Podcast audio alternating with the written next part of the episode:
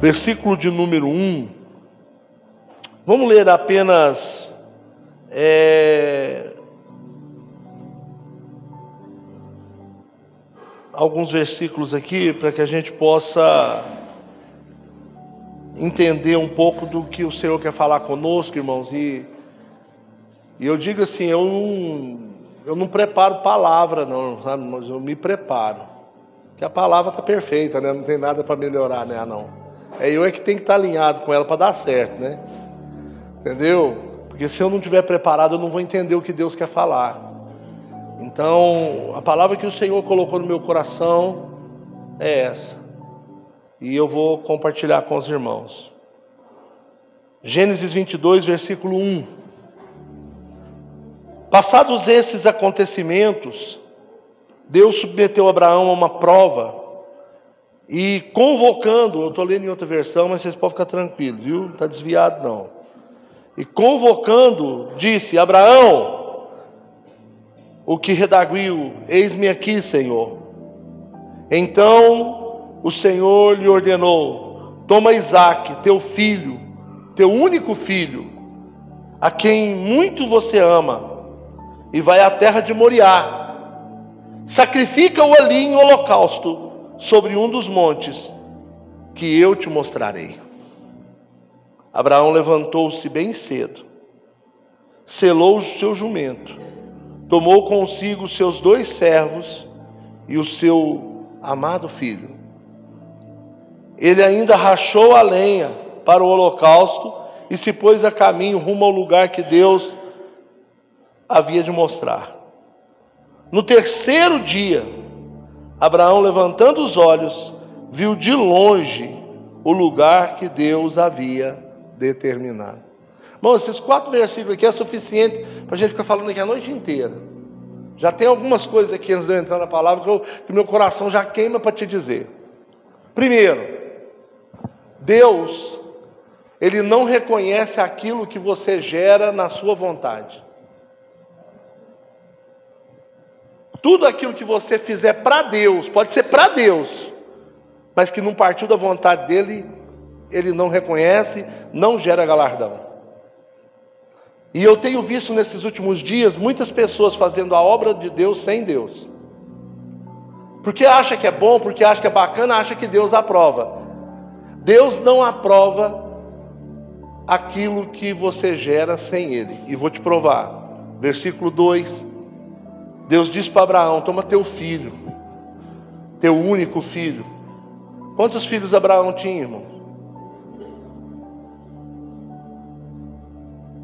Deus, Abraão tinha dois, porque ele tinha Ismael. Só que Ismael foi gerado numa vontade carnal, humana, de Sara e de Abraão. Ismael não foi gerado por uma promessa de Deus. Amém? Então, Deus não reconhece Ismael como filho de Abraão.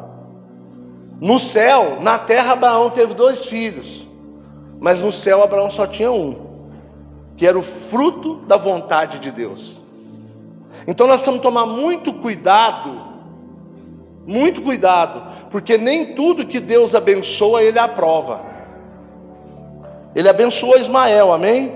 Se você vê lá quando Ismael era um bebê, que ele ia morrer lá no deserto, e Sara e, e Agar colocou ele debaixo de um orvalho, de um carvalho, e foi chorar. Um anjo apareceu lá, uma fonte de água começou a jorrar perto do menino, e o Senhor abençoou Ismael.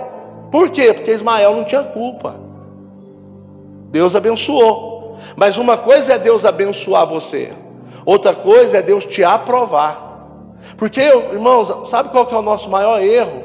É achar que porque as coisas estão funcionando, elas estão fluindo.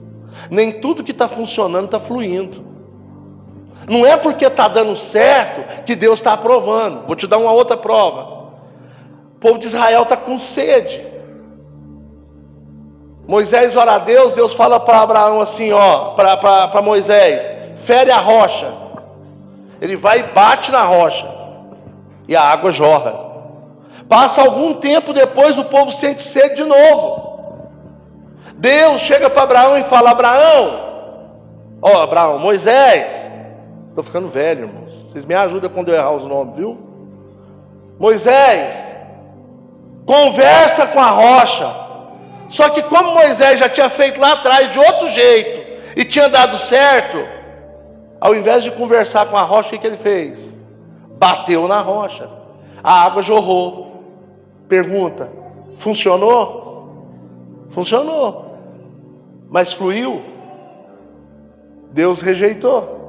Nem tudo que está funcionando está fluindo, irmão. Então eu queria que você guardasse isso no seu coração, porque no céu não vai entrar o que funciona, vai entrar o que flui. No céu não vai entrar o que, o que é abençoado, vai entrar o que é aprovado.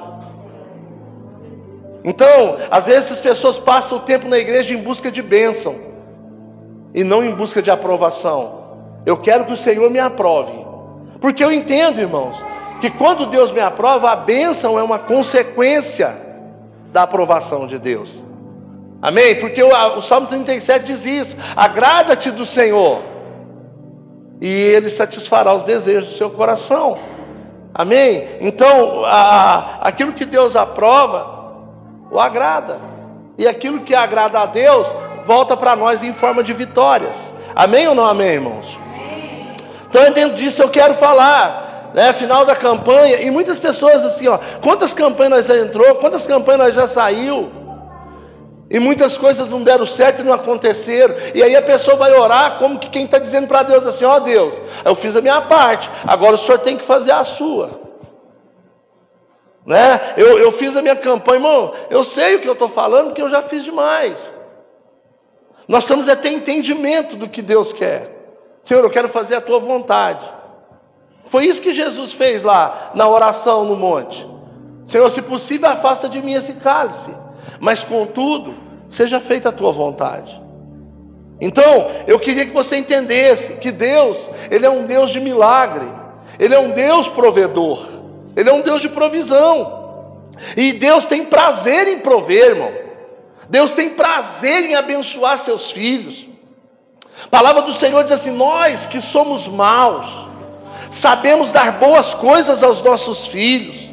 Quanto mais o nosso Deus, nosso Pai Celestial, Ele não nos dará também todas essas coisas, e além disso, o Espírito Santo, ou seja, Ele vai dar a comida e a sobremesa. Então, se nós que somos maus sabemos ser bons para os nossos filhos, Deus que é perfeito, irmão, Ele é bom para nós. Então, nós precisamos ter esse entendimento, amém? Deus é um Deus que tem é, prazer em prover, e sabe qual é a maior provisão de Deus? A maior provisão de Deus não é sua casa, não é seu carro, não é seu emprego. A maior providão, provisão de Deus está escrito lá em João 3,16. Porque Deus amou o mundo que deu o seu único filho, o seu filho unigênito, para que todo aquele que nele crê não pereça, mas tenha a vida eterna. A maior provisão de Deus chama-se Jesus. Amém? Ele proveu Jesus para nós. Amém? E aí o que, que acontece? Jesus nos salvou e já garantiu para nós toda a sorte de bênçãos. Efésios 1,3. Efésios 1,3, Paulo escreve: Bendito seja Deus, Pai do nosso Senhor e Salvador Jesus Cristo, o qual já nos abençoou com todas as bênçãos espirituais nas regiões celestiais. Filipenses 4,19, Paulo também escreve que o Senhor, irmãos, né? É, coloca aqui para nós, Filipenses 4,19. Bendito seja Deus, irmãos, que Ele tem poder de suprir todas as nossas necessidades em Cristo Jesus. Ele é poderoso. Então, quem tem Jesus, irmãos, tem acesso. Quem tem Jesus pode chegar. O meu Deus, suprirá todas as vossas necessidades de acordo com as suas gloriosas riquezas, riquezas em quem? Então, antes de Deus nos dar qualquer coisa, Ele nos dá primeiro Cristo. E através de Cristo, em Cristo, nós temos acesso a tudo aquilo que o nosso coração deseja. Amém, irmãos? Por isso que Jesus diz assim: sem mim nada podeis fazer. Irmão, está tão difícil pôr isso na cabeça dos crentes. Tem muito crente, irmão, querendo conseguir as coisas sem Cristo. Mas não tem jeito, irmãos, não existe atalho. Jesus é o caminho. Amém, irmãos? Não existe atalho. A Bíblia diz de um tempo em que a sombra de Pedro curava. Mas hoje não é tempo mais de andar atrás de sombra, é tempo de andar atrás da luz do mundo. Amém? Nós precisamos ter isso. Então, se cremos que Deus é provedor, nós precisamos entender o que devemos fazer para viver debaixo da provisão de Deus. Amém, irmãos? Se eu sei que Ele é provedor, então peraí, o que, que eu tenho que fazer para viver debaixo da provisão de Deus? Porque a provisão de Deus, irmãos, é um manto que você entra debaixo. Enquanto você está debaixo desse manto, acontece o que Davi diz: Fui moço e hoje sou velho. Salmo 37, 25. Sou moço e hoje sou velho. Nunca vi um justo desamparado. O justo é aquele que anda debaixo do manto do provedor. Amém, irmãos? Ando o tempo todo, todo dia. E nunca vi um justo desamparado. E nem a sua descendência mendigar o pão. A minha vida mudou o dia que eu entendi isso e entrei debaixo do manto e nunca mais saí de lá. Amém? Às vezes tem alguns atrativos que querem nos levar para fora desse manto. Mas eu prefiro confiar na provisão de Deus do que naquilo que o homem promete.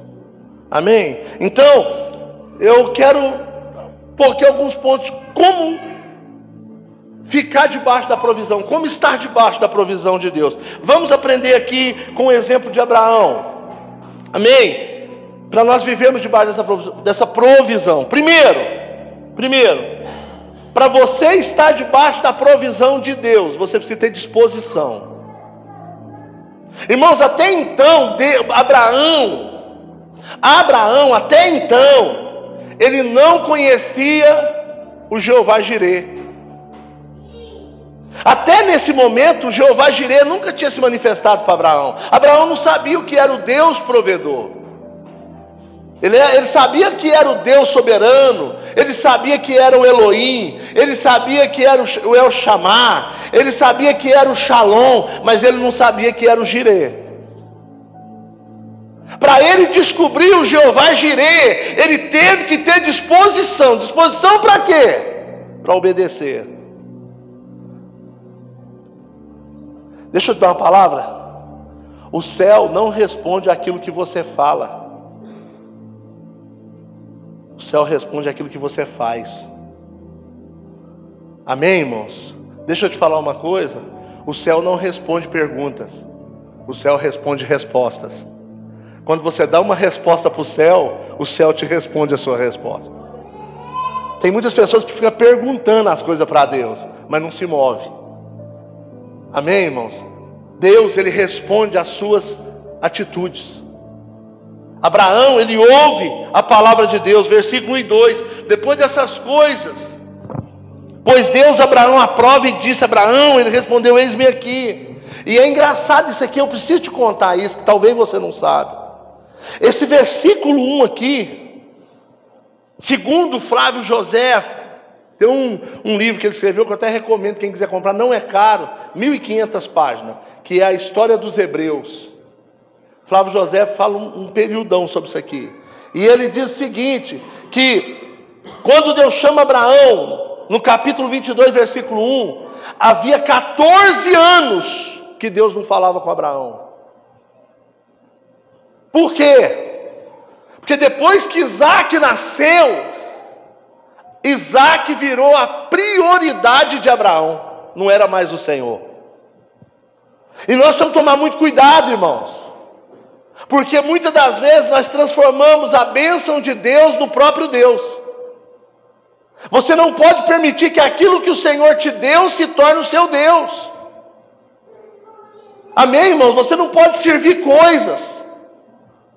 E muitas das vezes as bênçãos que Deus nos deu estão tá nos tirando da presença dEle. Abraão estava lá, preocupado, porque agora ele já era velho, e Isaac era novo, e ele precisava passar para Isaac, ele precisava preparar Isaac para dar continuidade no ministério. E ele começou a fazer isso sem Deus. Quantos estão entendendo o que eu estou falando aqui, irmão? Irmão, deixa eu te falar uma coisa. Houve uma época em que o diabo, para nos atentar, para nos fazer sofrer, ele fechava as portas. O diabo mudou a estratégia, porque pior do que uma porta fechada hoje é muitas portas abertas. Você não tem noção das portas fechadas que Deus fechou para te proteger. E aí você acha que é o diabo. Mas se você entra por elas, você perde Deus. E outra coisa, tem muitas das vezes, pastor Altedes, Deus permite a ausência para nós valorizar a presença. Às vezes Deus permite, às vezes Deus se afasta para você dar valor na presença dele. Para você ver que sem ele você não é nada. Então Abraão, ele, tava, ele não estava servindo a Deus, ele estava servindo Isaac. Tudo era Isaac, irmão. Tudo era Isaac. E aí, até, até a questão de circuncidar as crianças do acampamento, Abraão não estava fazendo mais. Ele passou essa função para Eliezer. Porque ele estava, a vida dele era treinar o Isaac. E deixa eu te dar uma palavra.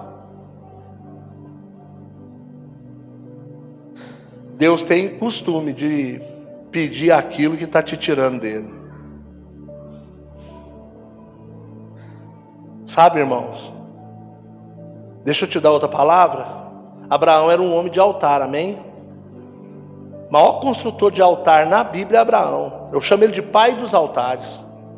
Tudo, ele sai da casa do pai dele, quando ele chega em Siquém, ele faz um altar. Quando ele vai lá, que ele fica entre Betel e Ai, ele faz outro altar. Quando ele chega, ele faz outro altar.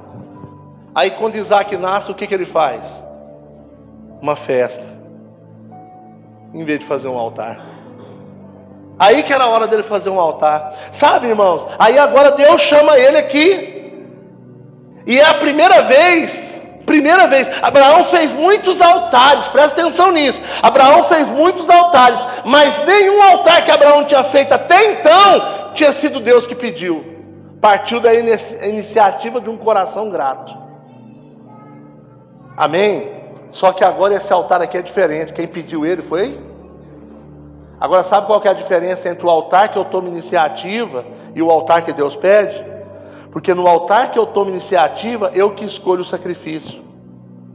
Agora, quando é Deus que te pede, quem escolhe o sacrifício é Ele. E sabe aonde Ele vai tocar? Naquilo que você mais ama. Naquilo que você mais gosta. Não deixa Deus te pedir isso, não. Não espera Deus te pedir um altar, não. Porque se ele te pedir um altar, quem escolhe o sacrifício é ele. E posso te dar outra palavra? Ele vai te pedir coisas que você não vai ser fácil você entregar. E foi isso que aconteceu com Abraão.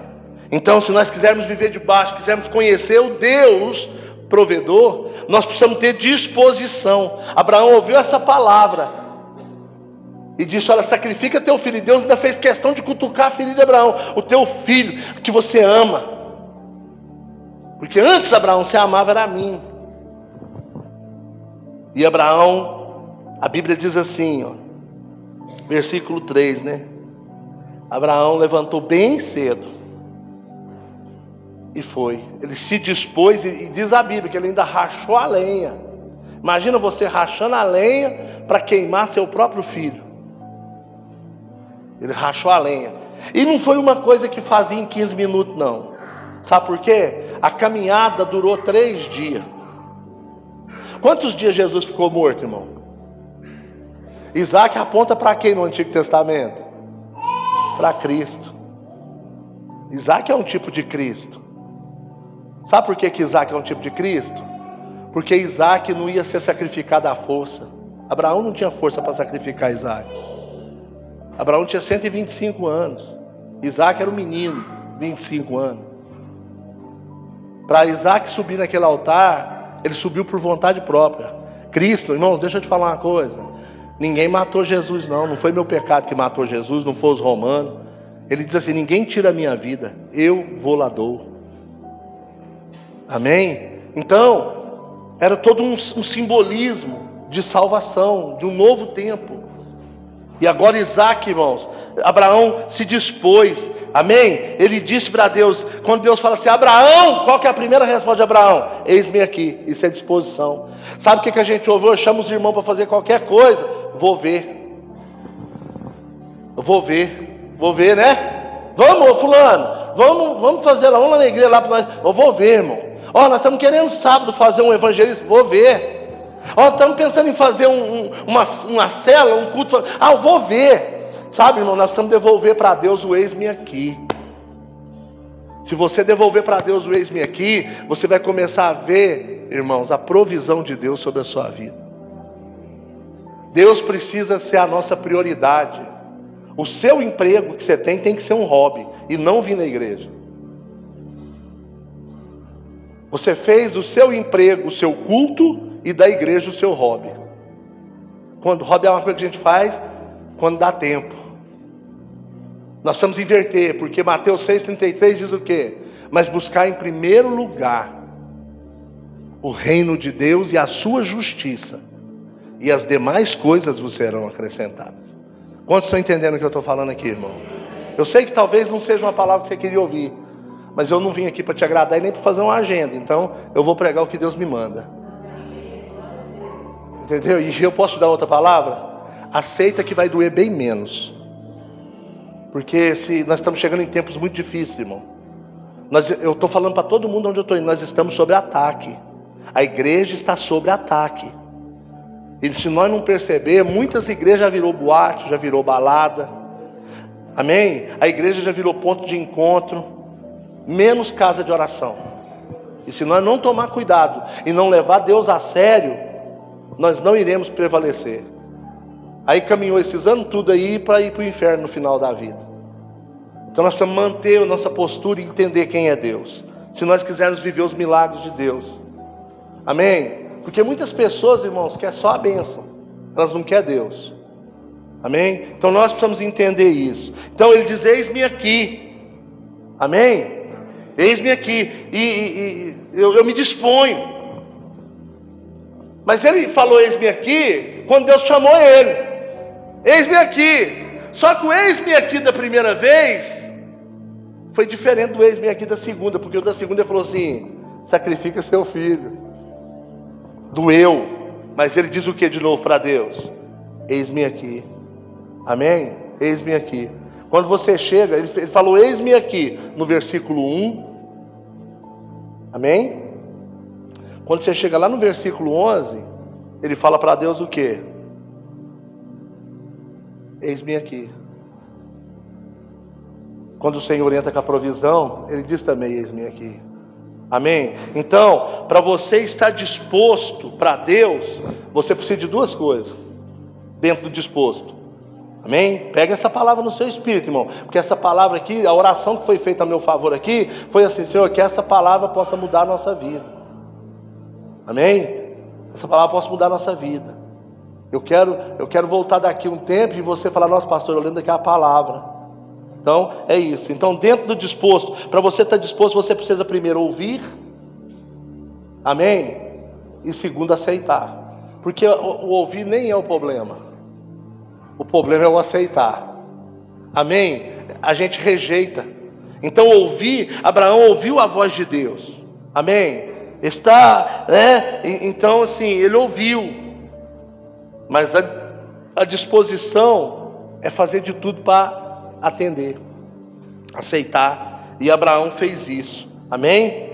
Ele entregou o seu Isaac. E por que, que eu estou falando isso aqui, irmãos? Porque nós estamos vivendo uma transição. Eu queria que vocês entendessem isso. Hoje, Deus já não está mais querendo que você dê o seu Isaac. A palavra hoje não tem a ver com isso. A palavra hoje tem a ver com você ser o Isaac. Você se colocar no altar, na presença de Deus. Se você quer receber a provisão de Deus, se você quer receber o milagre de Deus, primeiro coloque-se à disposição de Deus. Deus, eu estou à sua disposição. Minha casa está à sua disposição. Meu carro está à sua disposição. Meus recursos estão à sua disposição. Porque, irmão, se você fizer isso, Deus nunca vai te pedir algo que antes Ele já não tenha te dado. Amém, irmãos? Nunca, nunca. Sabe? A gente tem dificuldade de entregar o que Deus pede, porque a gente acha que é nosso, mas quem foi que deu aquilo para nós? Deus nunca vai te pedir algo que já não seja dele. E quando você nega, você fecha as portas da provisão de Deus para sua vida. Amém? Beleza? Entenderam aí? Vamos para o segundo. Se você quer vir desfrutar da provisão de Deus, não fuja do trabalho. Não fuja do trabalho. Amém? Levantou-se Abraão de madrugada, preparou o jumento, tomou consigo seus dois servos e rachou a lenha. Rachar a lenha fala de esforço. Irmão, a palavra do Senhor ela fala mais de 300 vezes na Bíblia: esforça-te. Mais de 300 vezes. Amém? O reino de Deus é tomado como? A força. Amém? Então, se, se nós não tivermos disposto a trabalhar, né? Se nós não tivermos disposto a fazer a vontade de Deus, irmãos, Abraão já tinha 125 anos. Imagina um homem de 125 anos rachando lenha. E na época, as ferramentas da época, irmão, não eram igual as ferramentas de hoje, não. Agora imagine, ele rachou a lenha e andou três dias com essa lenha. Irmãos, teve que ter esforço. Deixa eu te falar uma coisa: o problema é que a gente quer sacrificar para Deus aquilo que não nos custa nada. Lembra de Davi? Por que, que Davi era chamado um homem segundo o coração de Deus? Ele chega no vale de Araúna, um lugar bonito, com um gado bonito, e fala: é aqui, é aqui, isso aqui é lindo demais, isso aqui está à altura do meu Deus. Aí ele chega até Araúna e fala assim: põe preço. Irmãos, o coração de Davi era assim: se Araúna falasse assim, ó, é um milhão, Davi falava assim: eu vou pagar dois porque é para o meu Deus. Araúna vira para Davi e diz assim: não, não vou comprar cobrar nada do meu rei, não. Isso é tudo seu. Pode pegar, não precisa pagar nada. Davi diz: de jeito nenhum, porque eu não vou dar a Deus sacrifício que não me custe nada. Sabe qual é o problema, irmão? A gente quer viver a provisão de Deus, mas não quer ter custo com nada. Irmãos, eu pago para pregar, eu pago para fazer a obra de Deus. Irmãos, eu, eu, viajo o Brasil inteiro. Tem lugar que eu vou, irmãos, que eu oferto para poder pregar, para fazer, porque eu não quero fazer para Deus algo que não me custe. Amém, irmãos? Eu não quero fazer para Deus algo que não me custe nada. Se você conhecesse a história da gente, a história do pastor Altés, esses mais de 35 anos pregando o Evangelho. Entendeu? A minha história, eu vou fazer agora é, 26 anos de consagração, fazendo a obra de Deus. Quantas coisas, irmão, era, para me estar andando de carro novo, era para me estar morando em casa, em mansão. Mas eu nunca me preocupei, irmão. Meu negócio é servir o meu Jesus, é ir, ir de pregar o Evangelho, né? profetizar, curar os enfermos. Então, irmão, se precisa rachar lenha, vamos rachar lenha. Entendeu? A gente olha para isso aqui, ó, simples, né? Mas olha o trabalho que deu, que está dando. Olha o trabalho que está dando para poder manter essas portas abertas. Pastor abraçou algo, né? Podia ter falado assim, ó, vocês se vira, né? Vocês se viram. Não, ele até hoje está rachando lenha. Porque eu viro aqui toda semana é rachar lenha. Você está entendendo? Limpar, cuidar, manter esse lugar. É rachar lenha. As pessoas querem a provisão de Deus, mas não quer trabalhar. E eu vou te falar uma coisa, irmãos. Em todo lugar é assim. Geralmente, quem não trabalha dá trabalho. Aqui não é assim não, mas lá em Campos Altos, os crentes que me dão trabalho lá, você não vê eles no mutirão? Vê? Você não vê ele num culto, porque eu não meço a minha igreja pelo tanto de gente que vem no culto de domingo, não. Você quer conhecer a minha igreja e ver o tamanho dela, vai lá amanhã às seis e meia da manhã. Aí você vê quantas pessoas tá lá antes de ir para o serviço, para agradecer a Deus por mais um dia. Aí você vai ver, você quer conhecer o tamanho de uma igreja, vê no culto de oração. Marca uma vigília no monte, com os membros da igreja, aí pelos que vai, você sabe o tamanho da igreja. Entendeu, meus irmãos? Então tem muita gente que quer a provisão, mas não quer se esforçar. Amém? Quer a provisão, mas não quer se esforçar. E isso é muito triste. Para experimentar a provisão de Deus, eu preciso trabalhar muito, irmão. Jesus disse assim: ó, eu trabalho até agora, porque vai chegar o dia que a gente vai querer trabalhar e não pode. Meu pai trabalhou, não é isso que Jesus diz? E eu trabalho. Eu trabalho. Quando Jesus diz assim, ó, tereis no mundo aflições, aflições aqui é trabalho. Trabalho. E o crente que tem um chamado de Deus, irmão, ele não precisa ter carta para trabalhar, não. Ele não precisa ter título. Ele tem tudo, ele, ele se vira, ele está lá, irmão. Ele não consegue ficar quieto, ele quer fazer algo. Amém, irmãos? Deixa eu te dar outra palavra. O crente que trabalha, ele nunca vai ser um consumidor da obra, ele sempre vai ser um provedor. Amém? Ele sempre vai ser um provedor, porque o Senhor vai depositar nele os seus recursos. Porque, repita comigo: o meu trabalho é uma semente. Às vezes você acha que está vindo aqui só trabalhar. Não, aquilo é semente, você está plantando semente. No, o reino de Deus, irmão, não lida com dinheiro. O reino de Deus responde a sementes. Entendeu? Se você traz seu dízimo na igreja achando que aquilo é dinheiro, ele não vai voltar em forma de prosperidade. Agora, se você traz dizendo, Senhor, eu estou levando a minha semente, a Bíblia diz que é 30, 60 e 100 por um a colheita. Amém? O reino de Deus lida com semente. E olha o que a palavra do Senhor diz: que Deus é poderoso para multiplicar a vossa sementeira. Irmão, se a minha sementeira multiplicou, é porque o meu celeiro também aumentou, está cheio de fruto. Quanto mais fruto, mais semente. Quanto mais semente, mais fruto. Por isso que a palavra do Senhor em, em Provérbios diz assim: ó, honra o Senhor com as primeiras, com os primeiros frutos da tua renda. E aí ele faz um, duas promessas. Ele faz uma promessa de prosperidade uma promessa de felicidade. Ele diz: porque encherão os teus celeiros, prosperidade, mas também transbordarão de mosto os seus lagares. Lagares faz vinho, vinho fala de alegria. Então você vai ser próspero e vai ser feliz. Porque a bênção de Deus é que enriquece e não acrescenta dor. Quem recebe isso aí diz amém. amém. Terceiro, já estou encerrando, irmão. Terceiro, é que se deixar vai, né? É igual o Fusca, irmão. Depois que funde o motor, anda mais 20 quilômetros. é igualzinho.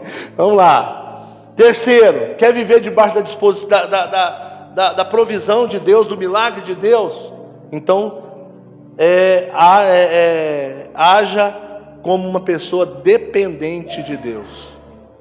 Irmãos, tem uma canção que a gente cantar, tem muitos dias que nós não cantamos, ainda canta na igreja, mas não canta muito. Diz assim: olha, quero ser como criança. Essa canção fala de dependência. Porque depois a gente vai crescendo. Já viu um menino quando já não quer mais andar de mão dada com o pai? Tem uma época na vida que o pai tem que segurar na mão. Mas chega uma época que vai crescendo, já vai tendo vergonha do pai. Hã? Já fala assim, pai, me deixa na esquina. É assim ou não é, pessoal? Espiritualmente isso é um perigo. Muitos têm dito isso para Deus, Senhor, solta minha mão. Eu me viro eu vou fazer do meu jeito. Irmãos, eu tenho ministrado, pastor, eu tenho, eu tenho ministrado um seminário que quando tiver uma oportunidade nós podíamos fazer. Tá? Em toda a rede da, da família Betel. Nós tivemos lá na igreja que eu fiz lá, que é lealdade e fidelidade. Irmãos, é poderoso demais. Traz um entendimento para a igreja, para a nossa vida porque eu nunca vou pregar no púlpito de uma igreja aquilo que eu não prego na minha. Entende? Eu não sou pai que bate no filho dos outros, não. Mas, dentro desse estudo, tem um tópico, um capítulo inteiro sobre dependência. A pior, o pior tipo de obreiro, de líder, de pessoa, é os independentes. Os independentes, irmãos, a, a, a liderança fala de um jeito, ele faz do jeito dele. Entende? O independente, ele questiona a visão, ele questiona o propósito, ele questiona tudo. Amém? Olha para você ver. Deus falou para Abraão: vai para um lugar que eu. E, e Abraão já estava acostumado. Irmãos, Abraão, sabe, eu, eu fiquei pensando esses dias, por que, que Deus chamou Abraão? E, e não disse para Abraão, quando Deus, lá em capítulo 12, Deus fala para Abraão: Abraão, sai da tua terra, vai para uma terra que eu vou ainda. Por que, que Deus fez isso? Porque Abraão tinha competência. Abraão era um homem muito competente. Mas Deus ele não chama os competentes, ele chama os dependentes. Entendeu? É, é, Deus, ele, você pode, irmão, se tiver uma pessoa aqui que tem muito talento, mas não tem dependência de Deus, é, é autossuficiente. E tem um aqui que não tem talento nenhum, mas tudo está assim, Deus me ajuda. Deus, como que faz? Deus prefere andar com o dependente do que com o independente. Amém, irmãos? Deus prefere. E Deus chamou Abraão para sair da terra dele para mostrar para Abraão que Deus queria uma dependência e não uma competência. Amém, irmãos? Deus, irmãos, porque não tem nada que você faça bem que Deus não faça muito melhor.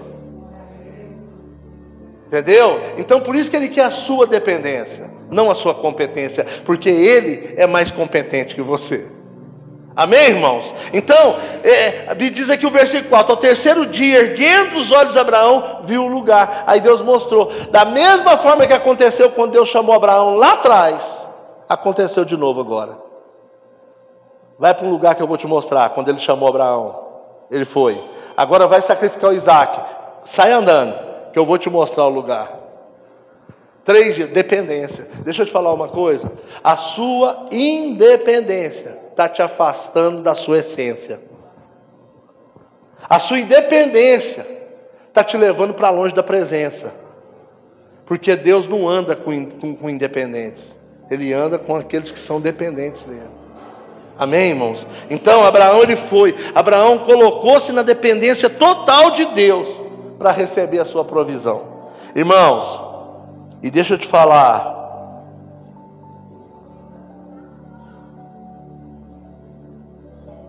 acontece a quarta coisa aqui para nós encerrar. Eu já falei aqui que se nós quisermos viver o milagre e a provisão de Deus, nós temos que ter disposição, não foi? Falei que tem que ter trabalho, não falei aqui? Falei que tem que ter dependência, né? Mas tem o mais importante. Se nós quisermos viver a dependência de Deus, nós temos que ter intimidade com Ele. Abraão levou dois moços com ele, não levou? Quando chega na hora mesmo de cumprir o propósito, o que, que Abraão fala para os dois moços? Fica aqui. Existe um nível que vocês não podem entrar. Sabe qual é o nosso problema? Nós queremos trazer os outros para nossas provas. Tem coisa que você vai ter que passar sozinho. Está entendendo? Tem coisa que você vai ter que enfrentar sozinho. Tem coisa que você vai ter que ter uma intimidade com Deus. Por isso que Mateus 6,6 diz assim: tu quando for entrar, orar, entra para dentro do seu quarto e fecha a porta. Intimidade. Se você quiser viver a dependência, se você quiser viver a provisão, tenha dependência. Olha o que diz o versículo 5, Gênesis 22, 5 e 6. Então disse aos seus servos: Esperai aqui com os jumentos, e eu e o menino iremos até lá e havendo adorado, sacrificado, voltaremos para junto de vós. Tomou Abraão a lenha do holocausto, colocou sobre Isaac. Irmãos, Isaac, Isaac só pôs a mão ali, colocou sobre Isaac, seu filho. Ele, porém, levava, levava nas mãos. Numa mão Abraão levava o fogo na outra ele levava o cutelo. Assim caminhavam ambos.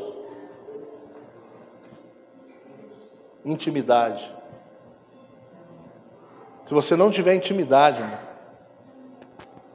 e Abraão sobe ali, né?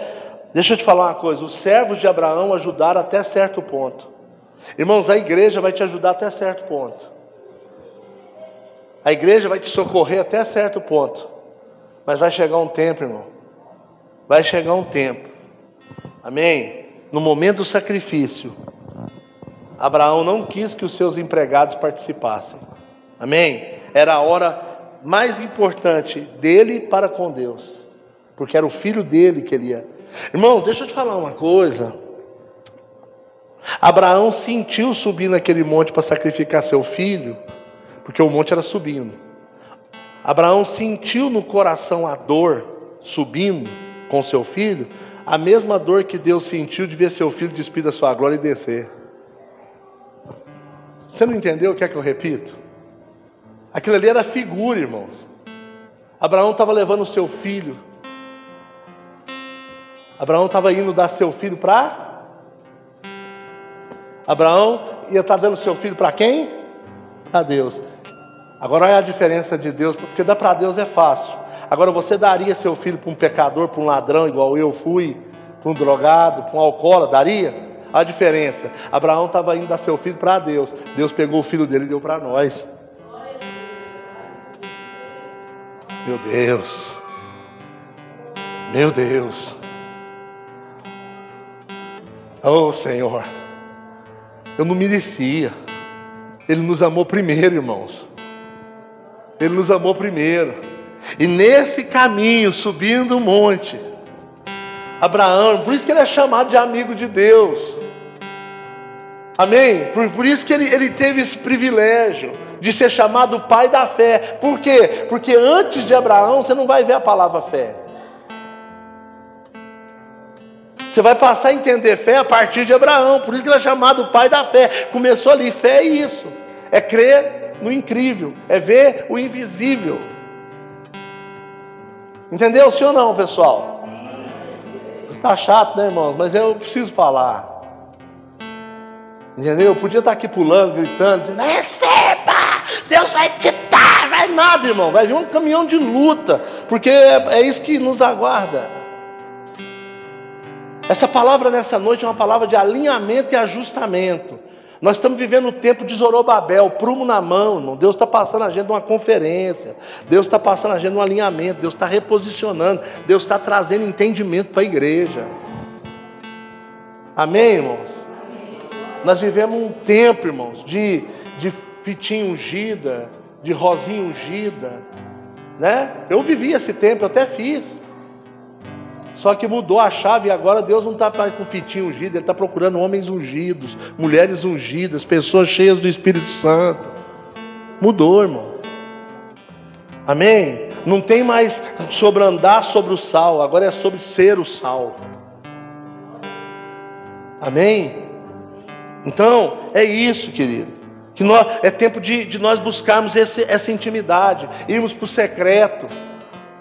Irmos para Mateus 6,6. Tu, quando for orar, entra para dentro da tua casa, do teu quarto, fecha a porta. Eu tenho falado para as pessoas, irmãos. Eu, eu, a igreja hoje ora muito.